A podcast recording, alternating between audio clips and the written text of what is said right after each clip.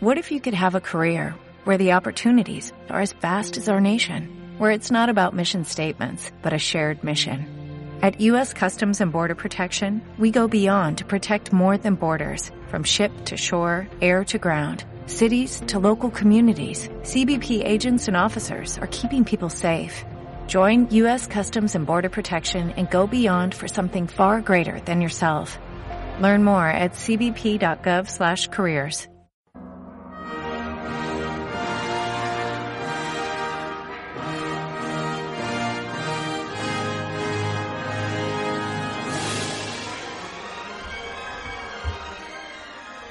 Bienvenidos a este poético programa llamado Héroes.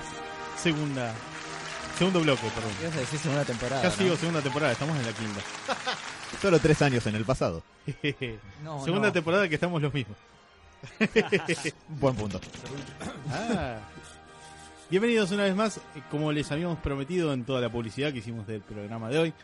Vamos a tocar un personaje, ¿no? Alan en realidad va a tocar un personaje. ¿Por qué le tenés que? Pierre? Terrible personaje. Ustedes son los que le ponen la temática horrible a todas las cosas que yo digo. Yo simplemente me expreso. Nadie había dicho nada, Mati. Pero bueno, vamos a hablar sobre, primero, sobre un, un cómic, ¿no?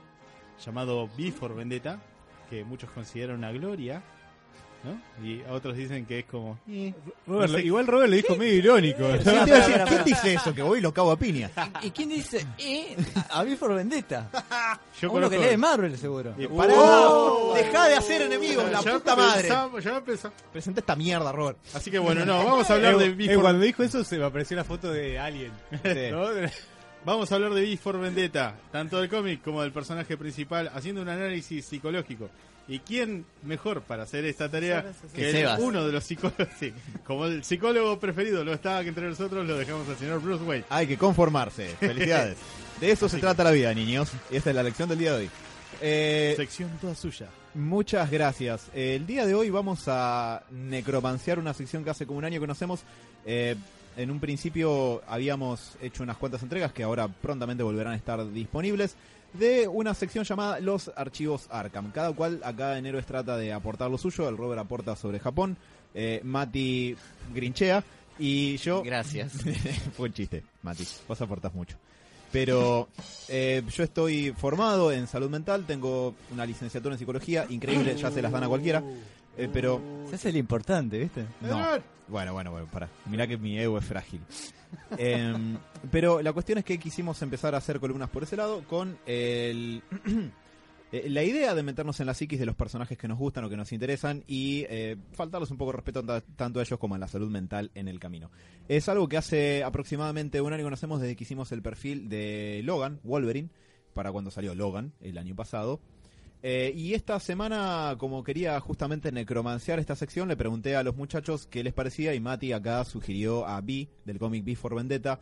Eh, además que lo leía en el verano y lo tengo fresco en, en la cabeza, dije, por supuesto, es una excelente elección. Y después, en cuanto me puse a armar la columna, me di cuenta de que era una especie de trampa para osos. Y me costó un poco. Pero eso es parte de la diversión y ahora los voy a llevar un viaje a través de esto. Así que, en vista de que la idea de esta columna y sus entregas previas, esta y futuras también, es como tratar de dilucidar el perfil psicológico de algunos personajes en particular, sin ignorar el contexto y la historia, por supuesto. Ah, eh, después quiero nombres de quien dice que V for Vendetta es me, porque voy y lo muelo a piñas. Sí. Listo, los vamos a buscar. Eh, le escribió un pibito que le está yendo bien, Alan Moore se llama. Eh, pensé que sería divertido hacerlo de la siguiente manera, cosa que todos podamos ir de la mano en este divertido viaje psi. Eh, se sabe muy poco sobre Vi en particular. Sabemos prácticamente nada sobre su origen, sobre su vida previa, y lo único que tenemos son datos muy escasos sobre eh, algunos eventos que le ocurrieron en un campo de concentración en el que estuvo.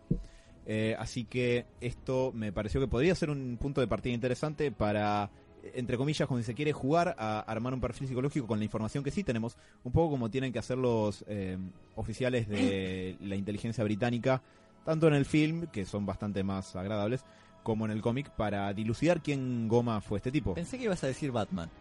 No, pero en cualquier momento puedo decirlo. Es como que estalla espontáneamente repetir esa palabra. Y por cierto, Batman. Así. Eh, pero bueno, no sé qué, qué les parece, y si no les parece lo lamento porque es lo que tengo preparado. Por favor. Perfecto, gracias. Eh, sobre Before Vendetta, lo que hay que para aclarar para la población que no la haya visto, Diego. Oh.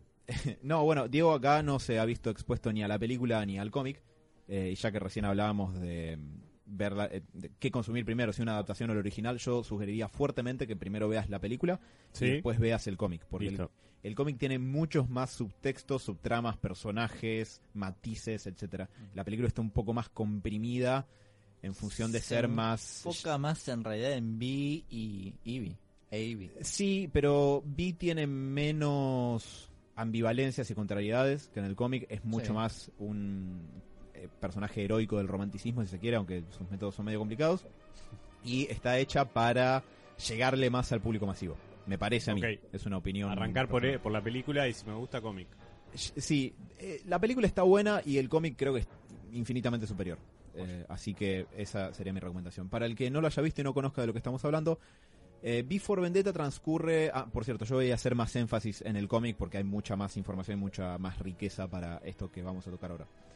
Eh, el cómic Before Vendetta transcurre en una 1998 alternativa y distópica donde un, eh, un partido llamado Northfire o Fuego Nórdico eh, impuso un régimen totalitario de extrema derecha sobre el Reino Unido en un contexto de posguerra nuclear. Eh, el cómic este salió en 1988, escrito para Lamour y dibujado por David Lloyd. Y eh, se- de hecho tuvo su creación tuvo lugar entre el 83 y el 88 hasta que salió publicado y recopilado entero. Eh, trata eh, de una Inglaterra el- que sobrevivió a una guerra nuclear en el 1980 en Europa y que quedó como en ruinas absolutas, la sociedad era un caos completo, era la ley del más fuerte, sobrevivía el que le molía la cabeza a batazos a su rival para sacarle los víveres. Eh, y entonces, lógicamente, emerge un partido muy duro de extrema derecha para imponer orden, cosa que eh, el contexto de eh, caos absoluto eh, beneficia, digamos, ¿no? Frente al desorden absoluto, algo que impone el orden absoluto se ve bastante beneficiado. Dentro de todo esto aparece una especie de... ¿Cómo decirlo? En la película está mostrado como un freedom fighter, como un peleador de la libertad, un tipo que quiere liberar a un pueblo oprimido, y en el cómic es mucho más complejo y más ambiguo porque él es un declarado anarquista que quiere derrocar al gobierno totalitario. Simple y sencillo. Va, en realidad no tiene nada de sencillo, pero digo, es bien directo en eso. Él dice como que abrazó a la anarquía en lugar de la justicia y a Cuando la estaba hablando a la justicia justamente. Exactamente. Que le engañó. A la estatua de, de la justicia. Así que eh, el personaje que se propone hacer esto dice no tener nombre, pero que nos podemos referir a él como B, simplemente con la letra B corta. Eh, y es este tipo que conocen de muchos lados, que usa una túnica negra, ropa negra, un sombrero elevado y una máscara de un personaje británico que se llama Guy Fawkes, eh, que es un conocido conspirador británico, más sobre él en un ratito. Pero bueno, el cómic trata y la película tratan sobre eso, sobre los intentos de este personaje llamado apenas B o B para derrocar al gobierno totalitario británico del señor Adam Susan, por lo menos así se llama el cómic. En la película es Adam, Eh, oh, bueno, Adam Susan para los amigos, que está interpretado magistralmente por eh, John Hurt, que falleció el año pasado. A mí por lo menos me, encanta. De hecho me gusta más la caracterización de John Hurt ahí que, que en el cómic. Pero bueno, la cuestión es que Vi les, los empieza a poner contra las cuerdas al, al gobierno y a la inteligencia británico y los tipos estos no saben de dónde carajo viene, no saben de dónde salió y por lo tanto quién puede ser y por lo tanto por qué quiere hacer lo que quiere, qué motivaciones puede tener, dónde lo pueden encontrar, etcétera. Eh, se me ocurrió que lo interesante sería armar esta columna más o menos de esa manera, como nosotros tratando a los tumbos de poder dilucidar quién podría haber sido o un perfil esbozado de esta persona. Eh, pero un poco haciendo trampa, entre comillas, porque nosotros como el público tenemos mucha más información. Para los oficiales de, de Before Vendetta llegan a tener bastante información. bastante. Sí, para el final de la historia Igual básicamente saben lo mismo que nosotros. Poco que le da la mano. Eh, le da una manito, en cierto modo. Sí, eh, igual lo parte del plan, ¿no? Sí, y lo interesante es que algunas de las pistas que deja Vi, yo por lo menos por lo que estuve leyendo, hay eh, algunos análisis eh, en internet que teorizan que la información que Vi deja para las fuerzas de seguridad puede ser falsa o manufacturada por él, lo cual me pareció interesante. Y ahora, No suena descabellado tampoco. para nada, y ahora vamos a ir justamente eh, a tocar algunas de esas, de esas cuestiones. Bueno, ¿no? Para empezar, eh, sobre Vi sabemos extremadamente poco de su pasado. Pero sí, fin. Y esto fue toda la columna. Felicidades, gracias por participar. Eh, no, lo que sí sabemos es que estuvo en un campo de concentración llamado Larkhill. Larkhill es el equivalente en este cómic a Auschwitz. Es un campo de concentración donde se, se llevaba a la población, principalmente a las minorías que se las consideraba diferentes. Subversivo. No, ah, un poco sí lo que ese gobierno marca como subversivo, pero se hacen muchas menciones a lo largo del cómic de que a Larkhill y a otros campos de concentraciones parecidos se llevaba a los musulmanes, a los judíos, a los afroamericanos, a los homosexuales y a la gente con ideologías de izquierda, por ejemplo. En particular nombran al padre de uno de los personajes principales, que es Ivy Hammond, que dice que por tener eh, ideas socialistas eh, se lo llevaron también a Larkhill. En este campo de concentración llamamos, eh, llamado lo que sabemos es que Vi era uno de los prisioneros que estaban ahí con los que se hacían experimentos humanos, obviamente algo absolutamente carente de ética, pero una forma de llevar a la ficción algo que ocurrió en la vida real en el nazismo y en otros campos de concentración, experimentar con seres humanos, algo que obviamente en tiempos que no son bélicos no puedes hacer porque es un- una, flash- una falla flagrante a los derechos humanos.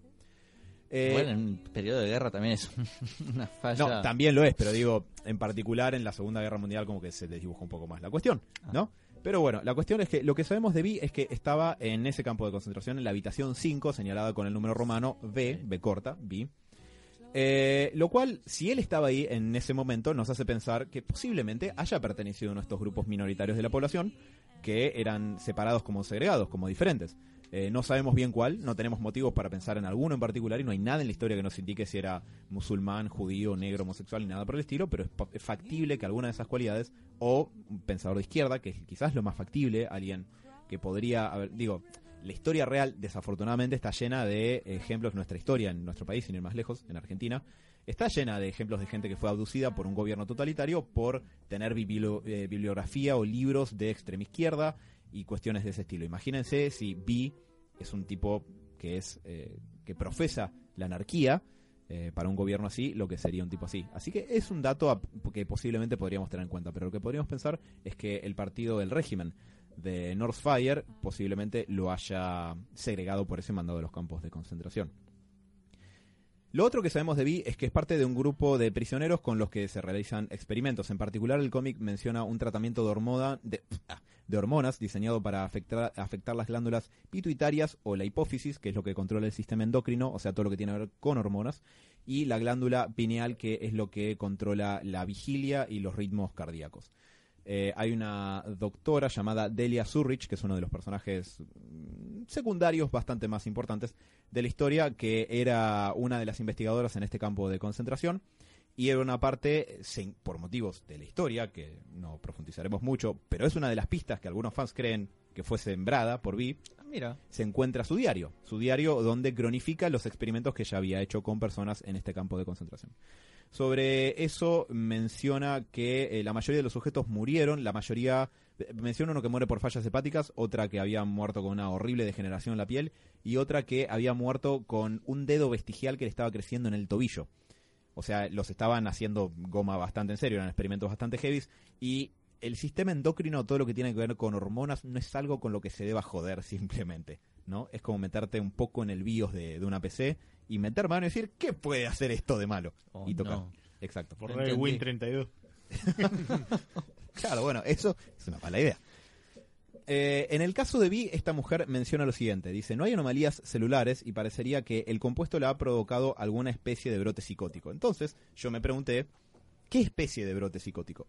En la historia en ningún momento se lo describe de alguna manera que parezca que le haya dado un brote psicótico. No tiene ninguna de las cualidades de un brote psicótico, o que se describan por lo menos, que podría haber sido la repentina aparición de un delirio, eh, alucinaciones, ya sea visuales o auditivas, conductas desorganizadas, aplanamiento afectivo, ni uno, o sea, ni los síntomas primarios ni secundarios de lo que suele ser un brote psicótico.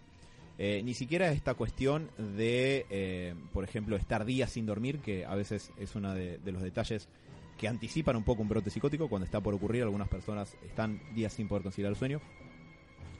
Eh, así que yo seguí leyendo y me encontré con que, eh, bueno, a ver, por un lado, si estás afectando directamente el sistema endocrino de alguien con drogas tan potentes y este tipo es el único que sobrevivió, capaz que se porta un poco más raro, porque le estás metiendo mano en el cerebro con bastante violencia. Eh, pero por otro lado, me encontré con algo bastante interesante que no sé si sea un subtexto de Moore o algo que accidentalmente se terminó creando en la trama. Que la doctora Zurich describe la personalidad de Vi como, a partir de ese supuesto brote que tiene, como más magnética y atractiva, pero más que nada lo menciona a partir del lenguaje no verbal. Dice que sus gestos, la manera en la que se expresa, obviamente también las cosas que dice, pero hay un poquito más de énfasis en un par de frases sobre cómo se expresa, y eso sería el lenguaje no verbal.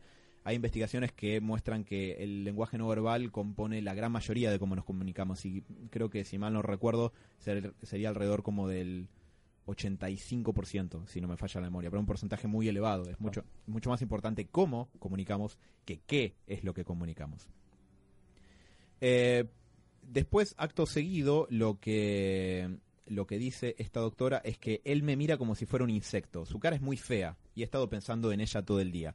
No, me da la sensación de que, no sé si esto haya sido intención de Moore o no, porque a veces además en los 80 no necesariamente era el tipo más progresivo escribiendo mujeres, pero parecería que la doctora queda como bastante cautivada por la personalidad de Vi, lo cual me da que pensar lo siguiente, ya que estamos como construyendo de forma arqueológica cómo era la personalidad de este tipo.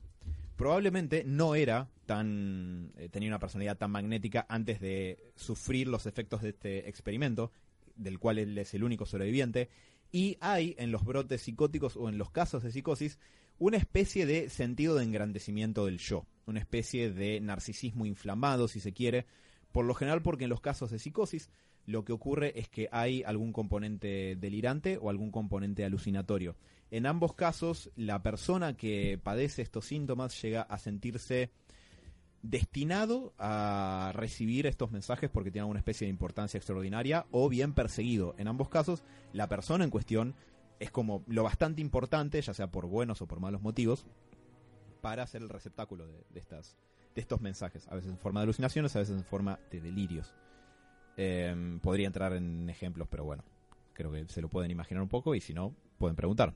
Esta columna es abierta a preguntas, chicos. ¿Sí? Estoy disfrutando. Bien, perfecto. Seguí disfrutando. Dame más. Oh, por Dios, no. ¿Viste? Todo lo que dice Sí, Robert sí. feo. Sí, ya eh, estoy disfrutando. Bueno, pasa. Pero, bueno, hablando del lenguaje no verbal, el tono que usó el Robert fue lo que lo hizo perturbador. Es como que dijo, sí, sí, mami. sí, Este, sí". Vos dijiste toco el tema y no suena mal. Dame El. Robert dice toco el tema y Eh. veo una colegiala tocada. No. El Robert dice, dame más y me imagino a... Dame más, ve. Dame más, ya ni nada. Sí, al Diego. Bueno, en fin, ¿en qué estaba? Ah, sí, vi. Bueno, la cuestión es que no solamente sabemos esto, sino que como dato de color, que es relevante para la trama, pero no tanto para su análisis psicológico, eh, lo que la doctora marca en su diario es que, además de ser el único sobreviviente, Vi es- emergió de este experimento con capacidades físicas aumentadas, con reflejos y capacidades atléticas a nivel olímpico y con cualidades mentales mucho más agudizadas, lo cual coincide con el hecho de que él sea un tipo mucho más cautivante, inteligente, agudo, interesante con el que conversar y toda esa cuestión. Bueno, ahora, lo que sabemos... eh, ah, también aclara que sus patrones de conducta son de lo más irracionales, pero tienen una especie de lógica retorcida en el fondo. No se especifica cómo, pero es posible pensar que todo esto, estos planes, esta conducta bizarra, eh, tenían una lógica, y no eh, necesariamente como la marca de la doctora, sino que tenían una intención de fondo, y es la siguiente. Vi en, en un momento, spoilers Diego, lo siento, pero crea, eh, empieza a cultivar rosas, pide, como ocurre en muchas prisiones y en muchos am- ambientes de aislamiento, donde hay reos, pide un pequeño privilegio que es poder cultivar rosas en el jardín. Era el único que podía hacer crecer una eh, variante muy especial de una rosa, que era como una orquídea, era difícil de hacer, eh, de hacer crecer, bla, bla, y él las hacía crecer magníficamente.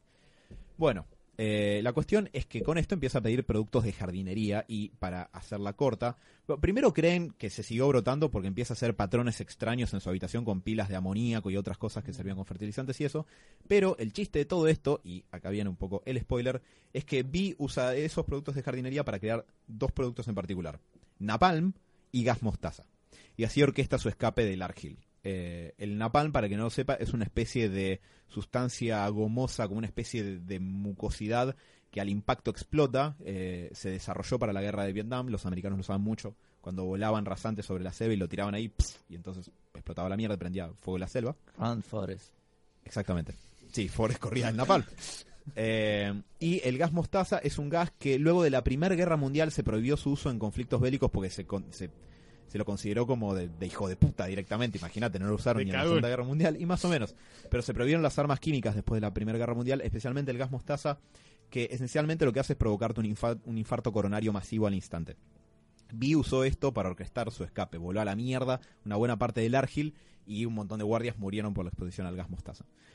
Ahora, yo te puedo dar un tratamiento hormonal de ciencia ficción que te vuelva súper inteligente. Pero si no tenés el conocimiento previo para saber producir napalm, Claro. no se te ocurre cómo producir napalm. Entonces estamos hablando de una persona que, es, que está muy cultivada.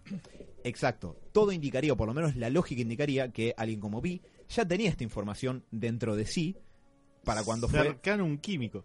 Sí, para cuando fue llevado del Argil, lo cual hay- abre una serie de posibilidades muy interesantes. Yo pensé capaz que era un tipo que leía mucho el equivalente de, de este universo al manual del anarquista, eh, que enseña a hacer explosivos plásticos y ese tipo de, de cuestiones con elementos caseros. Me hizo, perdón, me hizo acordar al. En realidad, malísimo el ejemplo, pero. eh, La comparación, digo. Eh, Me hizo acordar a. No. Al Joker cuando escapa de Arkham con producto de limpieza. Claro que hace su toxina con ponele Pinoluz. Sí, sí, sí. Pinoluz y jabón para manos, no sé, una cosa así. Bueno, eh, yo pensé Mr. al- Músculo. Bueno, Juega más. es que con Dios mío. Ahí se reirá la gente. Es que con eh, sí, solamente que hasta su muerte. Eh, en eso eh, pensé y dije, justamente, a veces la cuestión con el Joker es, ¿cuánto sabía antes de ser el Joker? ¿Y cuánto después del Joker? Porque el chabón es zarpadamente inteligente, sabe hacer Sí. explosivos, veneno, un veneno que inventó él, por cierto. Entonces, con Vi, ¿qué pasa? ¿Qué sabía de esto? Y se me ocurrió una serie de posibilidades. Podía ser un profesor de química como Walter, como Walter White, podía ser un botánico, capaz que daba la casualidad que sabía estas cosas, o capaz que ya era un, un anarco en, en gestión para después saber, no sé, armar explosivos plásticos y ese tipo de cuestiones. No lo sabemos, pero digo, se empiezan a armar perfiles posibles porque Mm. por más inteligente que te vuelvas, el conocimiento no entra mágicamente en tu cabeza. No te vuelves tan inteligente que decís, "Hmm, si mezclo amoníaco con tal cosa, seguro voy a hacer napalm y gas mostaza. Son sustancias complejas de hacer. Así que eso me parece que ya nos arroja una, por lo menos un panorama de qué tipo de persona podría haber llegado a ser B antes de, em, de ser capturado y todo- sufrir todos estos experimentos.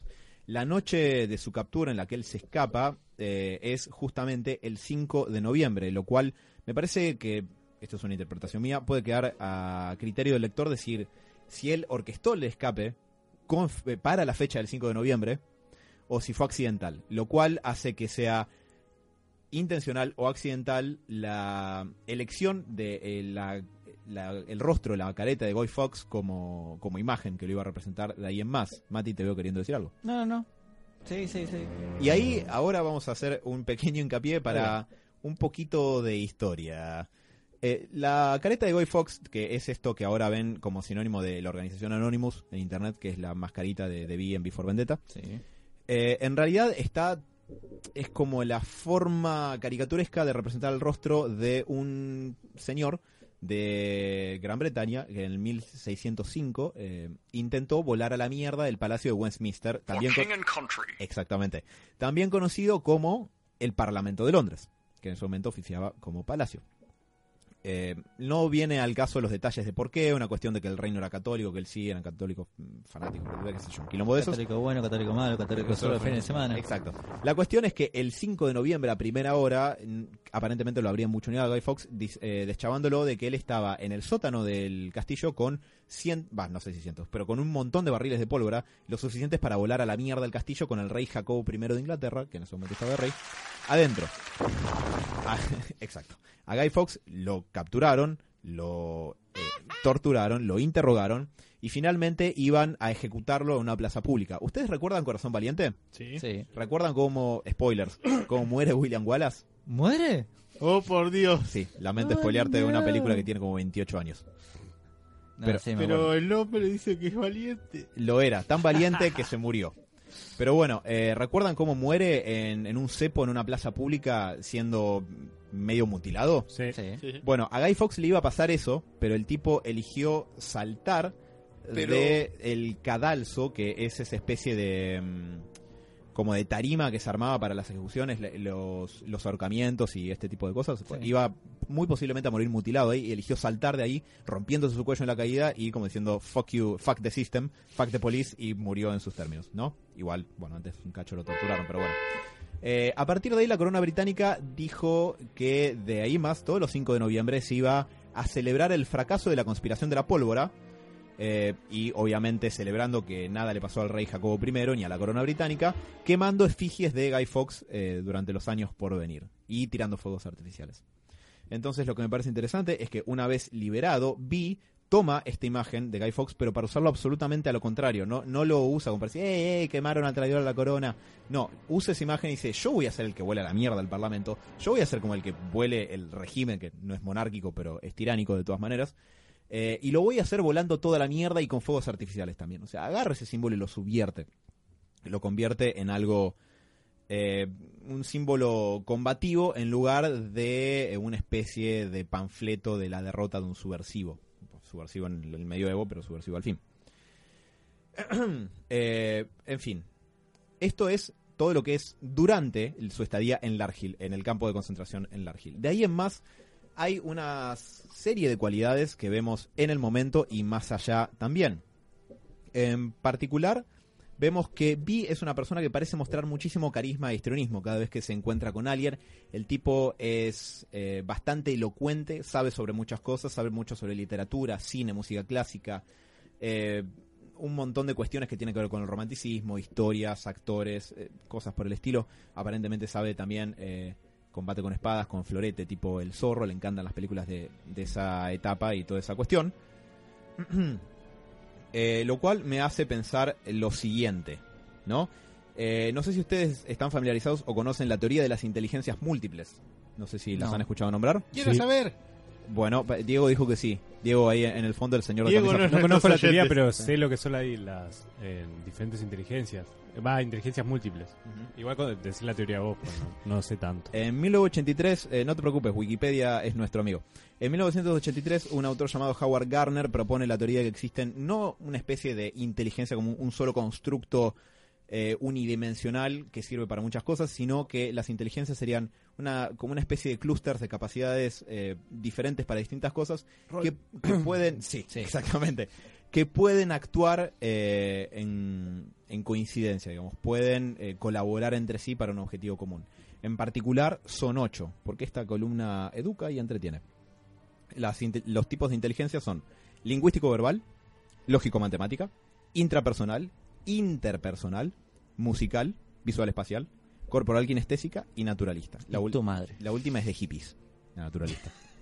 Eh, pero bueno, más allá de eso, no mi- sí, bueno, sí, la madre de alguien puede ser que tenga muchas de esas. Ojo. Bueno, eh, esto se me ocurre porque vi La no- seriedad, muchachos, por favor.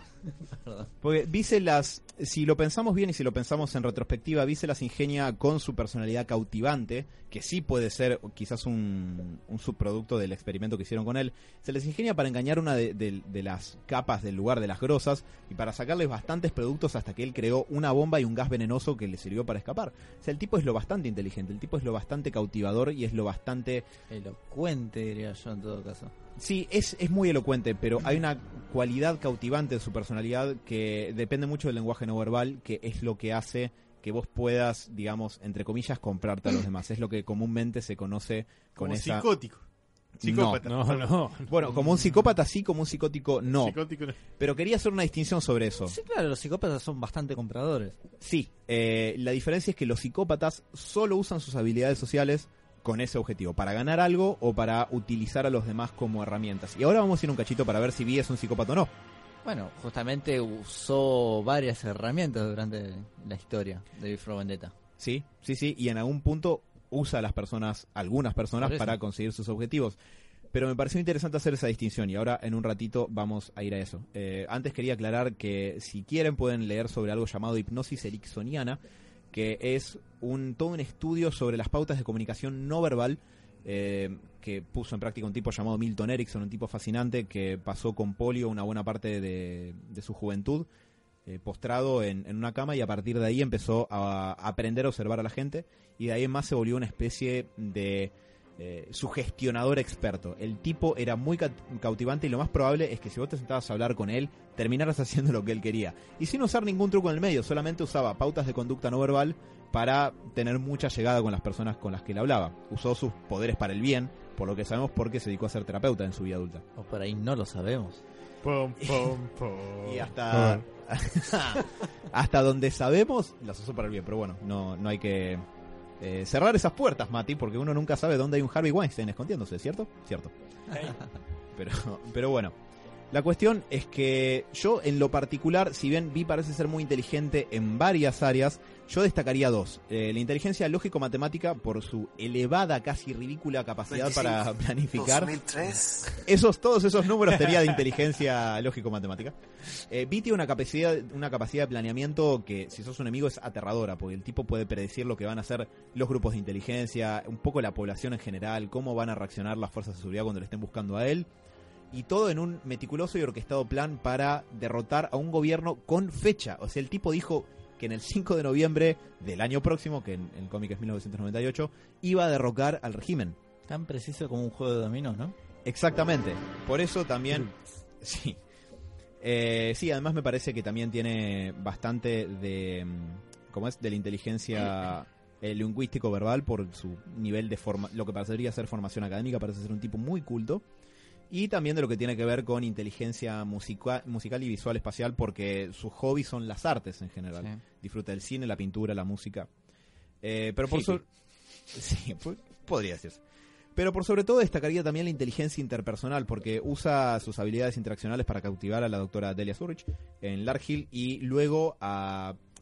No le cuesta tanto esfuerzo y medio que él no tiene que hacer nada del trabajo, pero también a Ivy Hammond. Ivy Hammond, para quien haya visto la película o leído el cómic, eh, recordará que es el personaje que encarna a Natalie Portman, que es una chica que es eh, rescatada por Vi antes de, de ser eh, mancillada por eh, una, una policía secreta, una suerte, una suerte de gestapo que, que tenía el régimen de Northfire y queda bastante cautivada, pero Vi no hace demasiado para que ella quede en ese estado, simplemente Vi es cautivante por naturaleza. Y alguien más impresionable y en una posición de vulnerabilidad como está Ivy Hammond es más fácil que se vea influenciada por eso. De hecho, en el cómic hay que destacar que Ivy tiene 16 años y unas circunstancias de vida bastante diferentes a las que vemos en la película. En la película es una mujer de 25, entre 25 y 30 años, fácilmente. Los estadounidenses siempre parecen más grandes. 25. Exacto. Eh, pero igual en un cachito vamos a volver a Ivy porque las circunstancias en las que ella conoce a Vi son bastante más eh, crudas. eh, sí, en, en el cómic que en la película y eso hace una diferencia al personaje de Ivy y su vínculo con Vi. Luego, eh, entonces, sobre Vi, ya que sabemos que es extremadamente inteligente, podríamos descartar, o sea, cuando no puedes definir algo por la positiva, también puedes definirlo por la negativa. ¿Qué es lo que no hay? ¿Qué es lo que no te encontrás? También te puede definir algo de la persona. Eh, si Vi es tan inteligente en varios aspectos, en varias esferas, lo más factible es que no padezca de daño neuronal como otras personas tuvieron en Larghill. Y no solamente por los experimentos que se practicaban en ellos, sino que también cuando una persona, por ejemplo, alguien que haya pasado por un campo de concentración en Auschwitz, eh, dependiendo de la edad, cuanto más joven, peor, es fac- Tiene eh, efecto postraumático. no solamente eso, sino Ah. iba a algo más orgánico, Perdón. porque si vos dejás de comer, eh, de hecho hay, hay chicos que crecen en situaciones de, de extrema pobreza que tienen ter- eh, terminan teniendo daños neuronales el resto de sus vidas, porque en una etapa de desarrollo hay cierta alimentación, nutrientes y proteínas y enzimas que no te pueden faltar. Si no, tu cerebro se subdesarrolla, digamos, no alcanza el promedio del resto de la población. Y si vos estás meses sin comer, sin tomar agua, sin dormir, bajo estrés constante, probablemente eh, la parte orgánica de tu cerebro, no solamente tu mente, tus sentimientos y tus pensamientos, sino el órgano que es el cerebro, empieza a deteriorarse. Eh, se pueden afectar áreas como la memoria, por ejemplo, si dormís mal todo el tiempo, porque el estrés exacerbado empieza como a desgastar esa parte. Eh, capacidades operativas, capacidades del todo lo que tiene que ver con la creatividad o el pensamiento lógico matemático. Vi no carece de nada de esto. Las dos posibilidades que se me ocurrieron ahí es que puede ser que el experimento en Larkhill le haya dado la capacidad de estar eh, por sobre la media de un sujeto normal gracias a este tratamiento hormonal extraño que le dieron. O bien eh, nunca sufrió daños tan severos en Larkhill y pudo zafar. Pero eh, es algo para tener en cuenta porque no debe tener daño neuronal si es tan inteligente. Por otro lado, yo descartaría también que sea un caso de psicosis porque en ningún momento vemos que sufra de algún delirio o de alguna forma de alucinación, ni tampoco de los otros síntomas que son más secundarios que yo había nombrado antes, que sería las conductas desorganizadas. Vi tiene su casita que él llama la Shadow Gallery, la Galería de las Sombras, que está oculta en las catacumbas de Londres, está ordenada, limpia, es casi una especie de galería de arte gigante. Sí, Eh, es un mu- para mí es un museo. Siempre que lo vi, por lo menos retratado en la película, me, me da la impresión de que como, me robé esta pinturita, esta cosa. Tengo los DVD de las películas que más me gustan. Eh, con la, sí, la- las ediciones de colección, todo. Eh, y es bastante... Sim- eh, sí. Se parece un poco tu casa. Y es bastante... mm, Para nada. Y es bastante similar a como se lo ve en el cómic también. Pero además, incluso cuando lo vemos cocinarse, el tipo está en perfecto control de sus funciones motoras y de sus hábitos. Tipo, se hace el desayuno a la mañana y le cocina a Ivy. ¿No? Digo, un tipo que está desorganizado no hace eso. Y tampoco tenemos ni un indicio de que tenga alucinación. Así que yo descartaría cualquier tipo de trastorno psicótico de la personalidad. Eh, también, y esto es debatible, ahora en un minuto podemos empezar a debatirlo después de que yo diga un par de cositas más. Yo descartaría que estemos frente a un tipo de personalidad psicopática o frente a un psicópata, porque vi, tenemos que recordar en el contexto en el que está, el tipo es una suerte de guerrillero queriendo derrocar un gobierno, lo vemos en un contexto, entre comillas, normal. Y dentro de esto parecería que no disfruta sádicamente del sufrimiento ajeno. Eh, hay cierto respeto incluso cuando ejecuta a sus enemigos y le importa más hacer todo de una forma poética. Eh, no hay un disfrute sádico de, de esas situaciones y tampoco parece utilizar a la gente como herramientas más allá de un par de objetivos muy particulares, ni carecer de empatía y de sentimientos. Esto especialmente me parece que se puede ver con el único vínculo que tiene, que es con Ivy Hammond. Hay que recordar que el tipo es un solitario y un recluido. Entonces no lo vemos interactuar con mucha más gente. Pero con la única persona con la que lo vemos interactuar parece que le importa. Lo que más le importa es la misión de derrotar al régimen británico, pero le importa a Ivy también. Y esas dos cosas entran en conflicto en la historia, tanto en el cómic como en la película. Eh, y ahora, en un ratito podemos volver a eso si quieren, pero lo que además quería mencionar es que Vi no tiene nada que se parezca a trastorno de estrés postraumático. Eh, que es lo que ven en muchas películas resumido como PTSD, que es su sigla en inglés, Post Traumatic Stress Disorder, trastorno de estrés postraumático en español, es lo que llamamos a eh, los famosos flashbacks, por ejemplo, que tiene alguien después de una experiencia traumática eh, y otro montón de situaciones angustiantes que les ocurren después de que a mucha gente le pasa, por ejemplo, cuando sufre un accidente grave o a, un, a una, entre comillas, desgracia en la calle como ser eh, asaltado, encontrarse con o sea, un crimen bastante heavy, pesado que te- Batman. Exactamente. Que marca y modifica tu vida de ahí en más. eh, a una, un acto de la naturaleza, digamos, que también pueda joderte tu vida de ahí en adelante. ¿En la vida real es posible escapar a eso? Sí. O sea, al estrés postraumático, o sea, hay personas que pueden, digamos, evitarlo. Sí, hay... No sé si evitarlo, tratarlo en todo caso. Claro, bueno, en realidad superarlo. No, que, que no le pase, decís vos. O sea, que no, que digamos, a pesar de haber sido afectado por una situación bastante jodida, es Que como no tenga flashback. Que esté... Para mí, Claro. eh, de- Depende se puede de- más o menos. Ahora, igual Bruce es el que sabe, pero. Dale, Bruce. A ver. Eh, la buena noticia es que ambos están acertados. Puede que no te pase, capaz que de alguna manera tu psiquismo o en el momento en la vida en el que estabas vos en ese momento mm, te permitió estar lo bastante, o más bien, no estar lo bastante vulnerable para que te ocurran y para empezar a desarrollar esos síntomas. Eh, o si te ocurren, hay tratamientos para que te dejen de ocurrir. Hay tratamientos específicos y focalizados basados en la evidencia que sirven para eliminar los síntomas de estrés postraumático. Matar gente. No, eso no es un tratamiento, eso es un delito. Convertirte en un murciélago. Eso es una salida bastante interesante que yo la apoyo y creo que la gente debería hacerlo más. Loco de Esto mierda. psicótico. Ozymandias no entra acá, ¿no? Ey, Un día que me gustaría mucho hacer esta columna sobre Sí, personajes sí, sí. de Watchmen. Sería bueno. ¿Otra vez? Es que no me acuerdo, cuando hablamos de Watchmen, que estuvimos un mes entero en el Un 2016, mes. no me acuerdo si hicimos esto de algún personaje. De Rogers. ¿De Rorschach? Sí. Ah, interesante. Un día lo podríamos hacer de Ozzy. De tío, sí. Dale. Y podemos invitar a Germán de sector 1814, 2814 eh, para que lo charle con vos, Dale. ya que tenían opiniones interesantes respecto de ese tema. No está bien, no te hagas el boludo. Pero sobre Ozymandias. Dale, Alan. Ok, Qué buena foto. Sí, eh, bueno, así que en principio sobre un grupo de sintomatología en particular, esto es lo que tendría como para decir de, de Vi. Es una personalidad extraordinariamente resiliente porque salió de lo que es esencialmente un campo de concentración, sin ningún eh, ninguna sintomatología heavy como trastorno de estrés postraumático, trastorno psicótico de la personalidad, ni trastorno antisocial de la personalidad. Em, no, no parece carecer de empatía y no parece haber sufrido daños o perjuicios severos sobre su psiquis respe- re- respecto de su estadía en Largil. De hecho, parece hasta haber emergido con capacidades nuevas o aumentadas de las que ya tenía. En principio, me atrevería a decir que no solamente que no estamos, obviamente no estamos frente a un caso de psicosis, sino que yo diría que no estamos frente a una personalidad psicopática. Eh, tengo algunas cosas más para agregar, más del marco psicoanalítico, pero me interesaría saber si tienen algo para opinar o para decir en este, hasta este punto. Hasta ahora me dijiste que está sano el muchacho. Desde En un- cierta medida. Desde un punto de vista... Experimentalmente sano. Sí. Eh, claro, sí.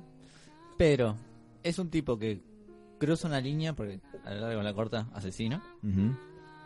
Y en cierto modo, es una venganza también Sí. lo que hace. Eh, Casi una vendetta, Mati. Ajá. Eh, no, pasa que el- todo el, el planteo de Vi no va por una venganza, entre comillas. Pero también va un poquito por ese lado. Sí. Eh, una persona sana dice, bueno, ¿sabes qué? Me voy a vengar. Voy a romper estas barreras. ¿Una persona sana lo haría? Bueno, esa es una pregunta... Entre comillas, ¿no? Es muy abstracta. No, Después de todo lo que Sí, explicaste. igual sana- sano eso, día. sano y y yo creo que en, en el- en- por este lado me parece que va por los ideales, me parece el motor. Bien, Diego es como si hubiera leído mis anotaciones, porque un poco iba a ir por, por ese lado. En realidad, es una pregunta fascinante, la tuya, porque más allá de la noción o no de sano, lo interesante es pensar al sujeto en su contexto. Y hay que recordar que Vi fue, no sabemos bien por qué, por qué condición de las que podría haber tenido, fue abducido y llevado y experimentado con él a un campo de concentración. Eh, y luego salió de ahí. Ah, por cierto, se prende fuego, se caga incinerando en la noche que se escapa. Digo, no es un detalle menor. Se le quemaron las bolitas. Sí, y todo, y el pelo, y la cara, y la piel, está hecho pelota por abajo de ese traje. Si bien nunca vemos su cara. Pero sale de ahí a vivir a una Inglaterra igual de fascista que la que lo abdujo y que si se entera que él anda por ahí lo van a volver a abducir. Entonces lo interesante en ese contexto es, ¿qué hace un tipo así? ¿No? Me parece que lo interesante... Se exilia, se recluye a sí mismo. Eso es una opción posible. Tranquilamente, Bah, la, pasa historia podría ser. eh, Bueno, pero no hace, no solamente se exilia y se, y se recluye, también o sea, hace eso en función de ejecutar un plan muy sofisticado. Eh, me parece que una variante posible de historia hubiera sido Vi en una choza en el medio de la campiña inglesa tomando té y nunca cruzándose con nadie. En Mar de Tuyú. Sí, sí, Con los churros. En Mar de las Pampas, viste, diciendo, qué bajón lo que me pasó, ¿eh? Sin poder tomar sol. Está lavado de mate. Y, y nunca haciendo nada y En Villa otra... Gesell, en las montañas. el- Ahí está, la no mon- estaba las montañas que Magneto visita en Villa Gesell.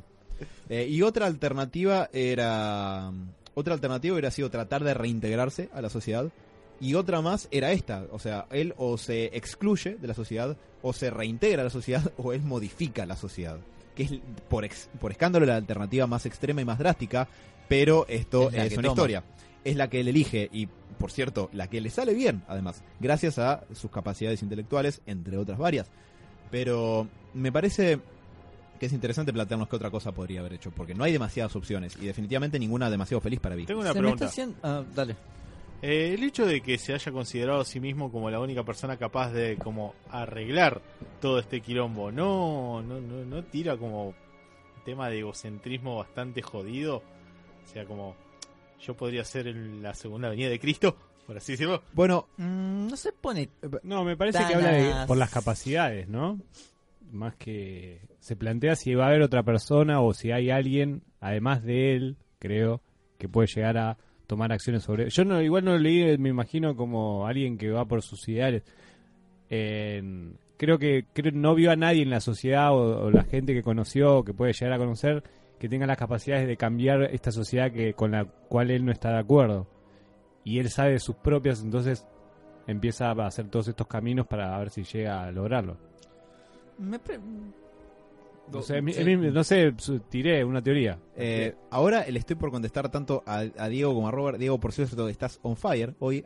Vamos, los pibes. No, vos, vos ibas a preguntar algo, Mati. A mí me da la impresión de que no, no es tan, tan egocéntrico decir yo voy a liberar, eh, o sea, yo eh, me pongo chapitas en los hombros y salgo co- como un héroe. Me parece que el chabón no encara para ese lado. Igual Mm. hay algo de egocéntrico porque para para él, ¿quién es él para decir que no hay otro otro con las capacidades y hay Estados Imaña y tipo, nos metemos a varios? Pero no digo, no, pero no en serio, creo, ¿eh? creo que los no, metemos pero- a varios, me gustó. No, pero que creo que va por ese lado. Mm. Es como de- que ahí es lo que hablaba Bruce de uno de, de estas eh, consecuencias o características que puede tener una persona que sufrió todas estas cosas. creo que va por ese lado de que, bueno, yo sé que soy un capo, que sé que, que tengo estas capacidades y bueno, voy para adelante. Después estamos de acuerdo si realmente puede o no. Eh, Eso es no solamente que es lo interesante, sino que me parece que es la principal riqueza que tiene el cómic por sobre la película. En la película definitivamente Vi es el bueno. No hay mucha vuelta. Si bien hace cosas un poco ásperas, Vi es el bueno. En el cómic es mucho más ambiguo y te preguntas en, en un punto si este tipo no está totalmente loco y va a volar toda la mierda. Eh, Algo característico de Moore, en realidad. Sí, cierto. La, eh, en lugar de escribir un ensamble donde ah, pueda haber algún personaje que sea ese, ese tipo que uno dice, che, este no está del marulo, eh, en realidad es uno solo que es el protagonista, que es Vi, pero, pero sí. Eh, y sobre esto, eh, quería hacer una mención sobre el punto de vista psicoanalítico. Por, bueno, leí algunos ensayos para hacer esto online esta semana que dicen que podríamos pensar a la Inglaterra totalitaria que plantea Moore como una especie de alegoría del aparato psíquico para Freud. Freud decía que, entre otro millón de cosas, una de las centrales que decía es que el aparato psíquico está estructurado con tres instancias. El ello, que es de donde emergen las pulsiones y lo que busca siempre la satisfacción de esas pulsiones. El yo, que es lo que tiene que lidiar entre las instancias psíquicas y el mundo exterior. Y el super yo, que es lo que ocurre una vez que salimos del complejo de Edipo, que es la instauración de la, de la conciencia moral en nuestra psiquis. El momento en el que empezamos a darnos cuenta que nuestras acciones tienen consecuencias, a sentir culpa, a saber que hay algunas cosas que están bien y otras que están mal dentro, obviamente siempre desde una moral, pero digo, cuando empezás a experimentar eso, es que ya está instaurado, está instaurada la instancia del super yo, que por lo general ocurre, va, ocurre en la primera infancia, no por lo general, siempre ocurre en la primera infancia. Eh, leí algunos ensayos que decían que el gobierno de Inglaterra es el super yo, que Vi es el ello y que la gente que está en el medio de Inglaterra vendría a ser el yo, variaciones. Pero a mí lo que me parece interesante pensar es que Vi es prácticamente todo super yo. ¿Por qué? Algo similar a, a Batman, y de hecho cuando hicimos estas columnas sobre Batman me acuerdo que mencioné algo similar, porque pensar en Batman es lo que hago el 99% del tiempo, chicos. No es broma. Hijo de puta. Eh, Vi vive solamente para su misión. O sea, tenemos eh, momentos en los que lo vemos disfrutar cosas. Sí, pero esos momentos recreativos son más bien pequeños. Él vive solamente para una misión, eh, la cual él está plenamente convencido de que le va a costar la vida. Eh, tal es así que literalmente eh, no importa para la narrativa saber quién era él con nombre y apellido. Nunca llegamos a saber quién es Vi, quién estaba atrás de la máscara, cómo se llamaba y dónde venía, qué le pasó de chico, quiénes eran sus padres y todo eso. No importa para la narrativa quién saber estuvo atrás de la máscara todo el tiempo, porque la identificación de Vi a sus ideales es tan grande y su experiencia traumática previa es tan intensa que las identificaciones yoicas para con su nombre el rostro previo dejan de ser importantes, dejan de existir para fines narrativos y para él también, y ahí más solamente importa los símbolos con los que los símbolos que él adopte con los que pasa a identificarse de ahí más, que sería la imagen de la- del rostro de Guy Fox y esta cuestión de eh, la B corta, de la B, para mm, llevar adelante sus planes, digamos. Solamente existe el símbolo que encarna su ideal de ahí en más. La entrega de sus es tal que está dispuesto a dejar su vida en, pos de, los mismos. Lo cual lo lleva a carecer de un montón de las necesidades de interacción social propias de la vida cotidiana. Vino parece que necesitara vínculos, afectos, recreación, con algunos escasos hobbies, como dijimos, que lo vamos viendo películas, escuchando música y cosas que él rescata de una época previa que siente que este régimen le quitó.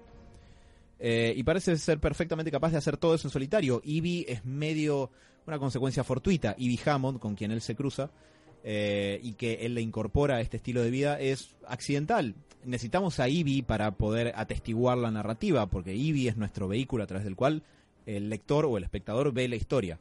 Eh, en el cómic principalmente. Eh, si no, lo tendríamos que haber visto a Vi en solitario y haciendo soliloquios y pensando todo el tiempo. Esto no, lo- hacemos gracias a Ivy Hammond, que es, por cierto, la única persona con la que lo vemos interactuar y acá quería volver a cómo Vi maneja sus vínculos, por lo menos el único vínculo que lo vemos manejar.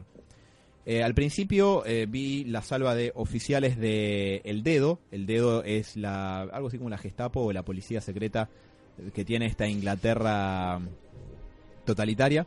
Después eh, hay otras organizaciones, una que es La Voz, otra que es La Nariz. La Nariz son los que investigan.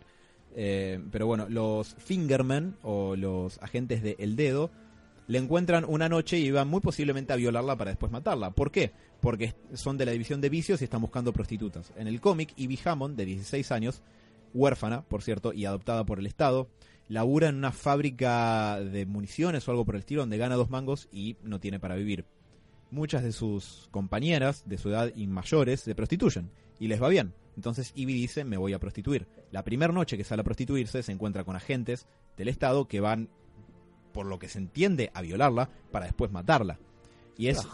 Sí, y ese es en, e- en ese contexto donde Vi aparece para salvarla. Y algo que no es necesario que Vi haga es ofrecerle asilo y un lugar para vivir y proveerla. Le da comida y asilo y alojo. Eh, y un tipo que carece de empatía no haría estas cosas. Vi se, así como por ejemplo Batman ve en Dick Grayson la misma tragedia que él sufrió de chico, Vi la ve vulnerable en defensa y la lleva con él. Tranquilamente podría no haberlo hecho. Por ahí habría empatizado de. Por ahí a esta chica le ocurre lo mismo que, que, que me pasó a mí. Bueno, puede ser que él se sienta identificado a partir de que ella está a punto de ser mancillada por el Estado, igual que él lo fue más de joven. Igual alguien que carece de empatía o no, eh, no creo que eh, tomaría conciencia como hizo Vi de cambiar la sociedad. Porque creo que está bien, de- debe haber algo de egocentrismo como habíamos dicho, pero me parece que piensa en la gente, por decir la palabra gente, los demás, si no, no haría es- este golpe, me parece a mí. Para mí es como ahí donde choca el nombre de Before Vendetta con la actitud Con el que- cómic, con sí, la, con actitud que tiene el, digamos el personaje. No es solo vendetta, la vendetta no es solo venganza, me parece. Va, Mm. incluso si me lo... si- por lo que me vienen planteando, no sé si está también la venganza ahí también. Creo que viene... Venganza hay, pero está muy, muy por debajo. Creo que es venganza más del dolor que le dieron a él o Ah. que le están dando a la población que a... Es una que- venganza general, digamos. Sí, sí. Y algo que no sé si ibas a hablar en algún momento, Bruce, que me parece que, que tiene que ver mucho con, la- supongo, con el, el trato y la empatía, es que él estuvo quemado, él está totalmente quemado, no muestra su belleza, a pesar de que tiene empatía y que tiene como todas estas características, tengamos en cuenta que es un tipo que no muestra el rostro, no muestra nada físico, que es raro. O sea, no ahí te cambia, cambia todo. Así que me parece, debe- es un tipo claramente que sale sobre la media, claramente. Sí, por escándalo. De hecho, creo que esta cuestión como de, de no mostrar nunca su imagen o de tener una imagen que él sentirá que no se puede mostrar porque se cagó prendiendo fuego, me parece que le debe haber facilitado de alguna manera la salida de identificarse eh, casi de, de forma masiva con los símbolos estos que adoptó, principalmente con la imagen esta, con la mascarita, la cara de Guy Fox, eh, y este, estos atavíos negros que no dicen nada sobre él. Eh, el único momento en el que vi digamos, entre comillas, utiliza a, a Ivy es cuando la, la pone como cebo para, de hecho, en el cómic le pide que mate a un obispo que era pedófilo y le llevaban niños a la abadía para que haga cosas indecibles. Eh, y él la pone a Ivy, teniendo 16 años, la pone como cebo y le dice, mira, vos vas a tener que matar al tipo. Ivy se niega y se enoja. En la película, Ivy se escapa porque se espanta. Pero en el cómic, Ivy se echa para atrás y dice, mira, todo bien, pero no te voy a ayudar a matar. Ivy le dice, bueno, está muy bien. Y después organiza, orquesta toda un- una escena en la que la engaña a Ivy para que salga de la Shadow Gallery con los ojos vendados y no pueda volver a encontrar el camino. La expulsa. En cuanto Ivy no está dispuesta a llegar a los mismos extremos que él para hacer lo que él proyecta como lo necesario para liberar a Inglaterra de la tiranía, la expulsa. O sea que, si bien no es un psicópata, lo principal es la misión. Porque si la misión no va a hacer lo que esté por delante, no puede vivir con Ivy. Si no está dispuesto a llevarlo hasta las últimas consecuencias, no puede. Luego de que pasan un montón de cosas, Ivy es abducida, aparentemente, por hombres del Estado, que la interrogan y la torturan severamente para saber a dónde está Vi. Bueno, lo que se revela, que es un plot twist. Diego, tapate los oídos porque no te quiero arruinar esto, por favor. Perfecto. Lo que se termina revelando es que el que llevó adelante esa tortura fue justamente Vi, para ver hasta dónde estaba dispuesta Ivy a resistir eh, y no delatarlo ni nada por el estilo. Ivy, a fin de cuentas, termina diciendo, ¿sabes qué? Prefiero que me maten antes que hablar. Y ahí Vi le dice, ah, bueno, entonces usted es verdaderamente libre y puede irse. Entonces Ivy se da cuenta de Le dijiste el spoiler al final, ¿eh? Cállate la boca. Silencio. En- entonces... Maldita sea, Mati. Maldito Grinch. Muere. Entonces, por supuesto, Ivy al principio se enoja y dice, ¿qué mierda te pasa? Y Vi le explica esencialmente su forma de ver el mundo. Solamente si estás dispuesta a llevar tus ideales hasta las últimas consecuencias, vos sos genuinamente libre. Si no, si te tienen ag- agarrada con cualquier cosa, estás sujeta a que te presionen, te, te chicanen, te chantajeen. pero a vos no te pasó y por eso sos genuinamente libre. Compartimos ese ideal de libertad y ahí es cuando Ivy vuelve a unirse mm, a Vi, luego de esa experiencia bastante cruel. Que, por cierto, yo tengo la teoría de que Vi la hace pasar por eso, esto es algo que me hoy cuando estaba escribiendo la columna. Para Vi, pasar por esa serie de torturas fue una experiencia formativa. Por lo tanto, la transmisión de esta experiencia similar para él también debe ser formativo. Como de nuevo es como cuando Batman entrena a Robin porque él es lo que hizo toda su vida, viajar por, o sea, una vez que le mataron a los padres, lo que hizo Batman para viajar por el mundo fue entrenar para ser el mejor combatiente contra el crimen. Y a, Robin lo que hace es pasarle el mismo conocimiento. Vi hace algo similar con con Ivy, solamente que la experiencia es mucho más horrorosa. ¿Vos decís que Batman anda matando padres por ahí? No, es exactamente lo que no dije, pero gracias, Mati, eh, por eso. Pero bueno, eh, tanto Ivy como Vi pueden resignificar este evento traumático. En lugar de dejar que los invalide y que no puedan llevar sus vidas adelante, ambos lo resignifican para usarlo como motor, como motivación, como decía acá Diego, para hacer eh, lo que consideran necesario hacer. Eh, Vi en ningún momento, y esto es algo sobre lo que hablaste vos, Robert, en ningún momento necesita consensuar con nadie la idea de qué es lo necesario hacer para liberar a Inglaterra. Es como que él es una misión de un solo hombre que va para adelante y sabe lo que va a hacer y lo tiene muy metódicamente planificado y en ningún momento se lo cuestiona y en ningún momento se lo pregunta a nadie como che te parece que estará bien esto de derrocar al régimen no sé juega boca la ¿Qué otra. viene después? Bueno ni siquiera se pregunta eso Es como, lo que hay que Esa hacer es una pregunta bastante interesante. Sí, y Vi nunca se la hace. Lo que hay que hacer para él es derrocar a este régimen, que ese es su venganza es contra ese régimen y las personas que mata, que son claves, son justamente a partir de quienes trabajaban en Larkhill y cosas que le hicieron a él y toda esa cuestión. Pero para liberar a Inglaterra de para liberar a Inglaterra de esto, obviamente hay una dosis de crítica social que en la película está ausente, pero en el cómic no, cuando Vi da su su discurso que toma la cadena de televisión londinense, Ah. que de hecho, en- acá en Radio La Bici tenemos un separador de esa parte. Sí, sí. Good evening, London. Bueno, eso, en realidad en el cómic lo que hace Irónico. es tirarle un montón de palos a la gente diciéndole, colectivamente como sociedad la cagamos un poquito, ¿eh? miren a qué líderes tenemos y el mundo que construimos. Le hicimos mal, deberíamos plantearnos un borrón y cuenta nueva. En la película dice, este hombre que los oprimió es malo, malo, malo, y lo vamos a derrotar. ¿No? No es lo mismo. Mm. Eh, pero todo esto, bueno, de hecho cuando él se presenta con Ivy, Ivy le dice, ¿quién sos? Y él dice, soy el, el boogeyman, como el cuco, soy el villano, soy eh, la oveja negra de la familia. Vi no, se, no podría haberse integrado nunca a este sistema, tiene que derrotarlo, tiene que socavarlo por afuera para hacerlo caer y así construir un mundo en el que... No te digo que él podría integrarse, porque claramente él es un producto del mismo mundo, de la misma cultura que él está derrocando, pero jamás podría haberse integrado de vuelta a esa cultura. Entonces, por eso me parece que la salida de buscar el derrocamiento de esto mediante la anarquía es la única que le quedaba. Y por último, pues ya nos está corriendo el tiempo, me quedan un par de cositas más. Fue una cortita, es muy Sí, interesante cómo el tipo antes eh, de que lo abducieran pertenecía a la sociedad, se podría decir, y cómo a partir de lo que dijiste vos, ese hecho que lo hizo reflexionar o crecer en algún punto, no se puede adaptar a lo que antes estaba totalmente adaptado. Me parece muy bueno, muy buena, muy que entra muy bien en la historia.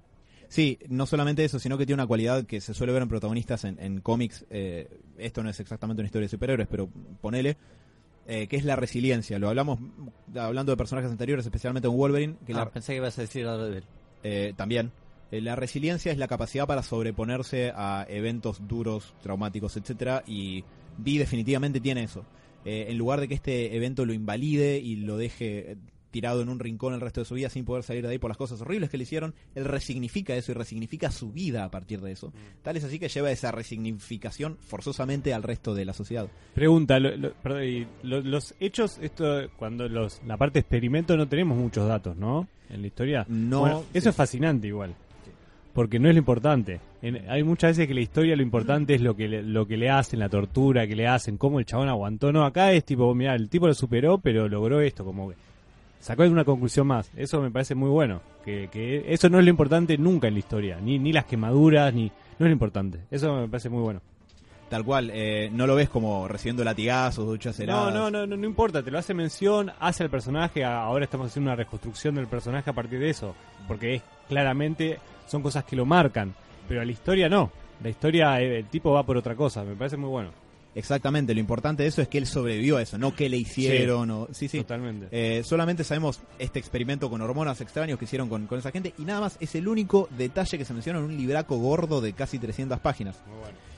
Así que un poco para cerrar, lo que pensaba es, bueno, en Vi solo importa la misión. La misión es en base a ideales. ¿Y qué ideales son esos? Justicia. Bueno, es interesante que lo digas porque hay un soliloquio en el que Vi le habla la estatua de la justicia diciéndole, me abandonaste. Claro. Dice, me abandonaste por estos tipos de, de botas altas y, y- y trajes oscuros, refiriéndose a los militares. Y dice, así que como me dejaste con el corazón roto, me refugié en los brazos de otra dama mucho más cariñosa, que es la anarquía. Eh, y en función de eso, los ideales, no es solamente la anarquía por el hecho de la ausencia de, de un gobierno de una autoridad, es más la anarquía en función de eh, la libertad absoluta de un sujeto, incluso hasta sus últimas consecuencias, hasta entregar la vida por eso, y es justamente el ideal que mueve a Vi todo el tiempo, y es lo que le transmite a, a Ivy. Así que en base a todo eso, si un poco reconstruimos o, volvemos a, a volver a arrear todos estos datos que estuvimos tirando, eh, sabemos que Vi es alguien que pasó por una experiencia traumática horrible, que gracias a su capacidad de resiliencia salió con más cualidades de las que tenía cuando entró. Eh, resignificó ese evento traumático no para que lo invalide, sino para eh, motorizar su vida a partir de eso. Y tal es así que él se puso como objetivo derrocar a este gobierno totalitario y lo logra. Movilizado por qué objetivo? Por el objetivo de la libertad por sobre todas las cosas, a partir de una luz ideológica bastante anarquista, si se quiere, y que logra transmitirle esto a una persona que es Ivy Hammond. Eh, y dado el contexto en el particular en el que está, me di cuenta de algo. No puedo diagnosticarlo. Eh, vi, Es el ciudadano ejemplar. no exactamente, Sí. pero vi, No, no. ¿No, no lo estás pudiendo diagnosticar? Pe- no, no. no me estás diciendo que tiene falla. La palabra ciudadano no entra para mí. Claro, tal Ah, bueno. No, ya sé, ya sé, sí. pero no ¿Qué podría fallar? Claro. No, pero no puedo diagnosticarlo. Pensé, trastorno antisocial de la personalidad y no cumple los criterios diagnósticos. La verdad es que no cerrarlo con esta, con esta música de fondo que es timing perfecto sería una pena, pero si quieren les puedo mencionar muy velozmente los criterios diagnósticos del trastorno antisocial de la personalidad para que vean que no los cumple. ¿Les parece? rápido. Una, una, ¿Sí? tranqui, tranqui. Para calificar con este mm, trastorno tenés que tener la mayoría de los siguientes síntomas. Falta de conformidad con normas sociales quebrantando habitualmente la ley. Bill lo tiene, eso es cierto. De hecho, rompe todas las leyes que hay. Eh, engañar, mentir y estafar a otros para beneficio propio o simplemente por placer. A medias, pues no lo hace por placer. Pero definitivamente engaña y hace un montón de puestas en escena para conseguir sus objetivos políticos, pero objetivos al fin. Impulsividad y fracaso para planificar el futuro No. definitivamente no lo tiene. Irritabilidad y agresividad, incluyendo peleas físicas repetidas y agresiones. No, pues definitivamente no es a partir de la irritabilidad. Se pelea en momentos, pero porque no le queda otra con las cosas que está haciendo. Indiferencia imprudente hacia la seguridad propia y la de otros. Si bien se mete en situaciones peligrosas, no lo hace alegremente o porque sí o porque ya fue todo. Lo hace porque tiene un plan que ejecutar. Y además, eh, supongo que toma precauciones, así que. Defini- sí, definitivamente. Cuando te introduzcas en la historia de Ego vas a ver que el chabón piensa en muchos detalles. Irresponsabilidad habitual, como incapacidad de mantener un trabajo estable o mantener obligaciones financieras. Creo que no califica en esto. Eh, ni se mantiene por sí solo, Creo que cumple Sí. su deber. Creo que si entraría ahí sería un ciudadano, así que no. Claro, es incalificable. El tipo no Sí. tiene un laburo. Sí, sí, por eso. Tiene su trabajo. Es su propio jefe. Claro, mi Claro. propia empresa que es tumbar al gobierno de Inglaterra. Un frilo. Claro. Eh, y por último, la falta de remordimiento e indiferencia a los hacia los sentimientos de los demás. Que no creo que sea el caso. No se ve con Ivy, no se ve con las personas. Con la doctora Delia Zurrich, especialmente, que es una de las personas que él marca como responsables de, de mm, Lark Hill, cuando él finalmente va a, ejecutarla, la manera en la que eso ocurre no muestra un tipo frío y, sádico y vengativo que obtenga placer en eso, sino es particularmente respetuoso en ese momento. A partir de cómo se portó Delia con él, eh, y incluso se podría decir, a ver, si uno simpatiza con sus ideales, se podría decir que su visión es de altruismo. Pero si no, incluso uno puede decir que no lo hace por ganancia personal. Él está en una misión que le, Que le cos- cuesta la le vida. cuesta la vida. Pero tenemos todos estos datos. Sabemos que es una persona severa y preocupantemente inteligente, de eso su rival, una capacidad eh, extremadamente elevada para abstracciones y para planificar a largo plazo.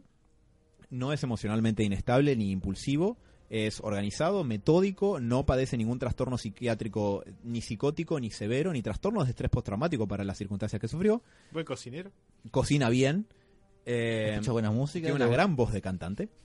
Eh, no, además no parece ser un psicópata ni adolecer de esos rasgos, porque por lo general los psicópatas no son tan buenos planeadores en la vida real, de planear, de, de hacer planes, no de planear en el aire, ¿no? Por si faltaba la aclaración. Ah, o sea que si era psicópata podía volar. Capaz que podía volar muy bien un avión, ¿quién lo Y sabe? bueno, Hey, Batman planea. Cállate la boca. Eh, Es mejor que Batman. Depende para qué. Batman pelea contra el crimen y... y- Batman llega a drogarse, llega a matar, No, tiene no, un pero- pibe. Ah, eso porque tiene como más de 100 años. Claro, gracias, gracias. Troleos gratuitos acá no. Digo, no, no, no, no, no, Y eh, a fin de cuentas sabemos que pudo resignificar un hecho traumático de su vida para vivir en función de un ideal, que es lo único que le quedó, pero la única, la otra alternativa a eso era recluirse eternamente o padecer trastorno de estrés postraumático eternamente o algo similar, porque el, la sociedad a la que él tenía que reintegrarse, si se reintegraba, iba a ser la misma que lo expulsó y casi lo mata en un primer momento. Así que por todo eso, en el contexto particular en el que transcurre la historia, no puedo diagnosticarlo y no hay por qué diagnosticarlo. Fin. Bien, No hay por excelente, bravo. Gracias. Eh, espero que les haya. Una que- alternativa no había podido ser eh, irme a Cuba, ¿no? Playa, sol. Vos sabés que no sabemos cómo está Cuba en ese contexto. ¿eh? Porque hubo una guerra nuclear. Y es que una isla, así que... andás a ver. Uf. Pero, pero sí, bueno, eso fue todo. La verdad, prácticamente no me quedó nada. Fue para fuera. nivel X. Sí, eh, esto fue la psiquis de V, de V for Vendetta para Nintendo 64. y espero que les haya gustado. Action. Pero bueno, sí, no, eso fue- muy bueno. Gracias. Espero no haberlos aburrido porque hablo mucho. Para nada. Eh, Para eso te tenemos acá. Necesitamos cubrir un programa de dos horas. Y necesitamos buenas horas. Necesitamos buena oratoria. Bueno, gracias. Voy a tomarlo como un halago, creo. No, posta, No. Te, te re queremos, boludo. Y, y la verdad estuvo re copada la info que tiraste. Está borracho, Eh, Robert. No, no, para nada. Creo que para mientras yo hablaba, el chabón escabiaba. Te Un poquito, un poquito. Eh, pero bueno, sí, esto fue un análisis eh, modesto de la psiquis de Vi. Eh, si quieren dejar comentarios de la índole que sea en la plataforma que sea que estén escuchando esto, eh, adelante, discutan, charlen, coméntenos, díganos si les pareció una mierda o si están de acuerdo con algo. Eh, charlas constructivas es la idea y, y bueno. Y si se quieren tratar del señor Bruce Wayne, el número de 011, Eh, eh, eh, eh, eh, todavía no. Para más adelante. pero más adelante. estamos cerca. ¿eh? Pueden encontrar algún síntoma parecido a alguno de los personajes que escribimos. Alan se lo soluciona. Hey. Así que bueno, con este gran informe que nos ha traído Bruce Wayne, vamos a terminar el programa de la fecha. Así que nada, gracias otra vez Alan por la gran data. Mati, A ustedes gracias, por tolerarme. Por favor. gracias por, por el hateo. Anda que... Quiero decir No, que lamento tanto. que no haya estado Sebas, que es un colega. Hubiera estado bueno poder que, que él también aporte o haga una especie de ping-pong, pero bueno, otra vez será. Seba, esperemos que todo esté bien con el peinado y el peluquero. Así que, Bueno, bueno, pará, pará, te pará. mandamos un Perdón por no ser psicólogo, Alan. Está bien, Mati, te perdono. Yo lo era en sus épocas. Gracias, Diegote, por esos dedos mágicos. Nada, muchachos. Y creo que estoy para ver Before Bendini. Vamos. No sé, algo así. Para mí es la película de este fin de semana. Señoras y señores, nos estamos escuchando la semana que viene con mucha más data, mucha más cosa loca y un poco más de Japón, de parte de sus amigos, los héroes. Eh, nos vamos con el tema que eh, selecciona el Sí. señor Matías. Eh, vamos con un temita de David Townsend, eh, Vampiro. Así que bueno, nos escuchamos la semana que viene.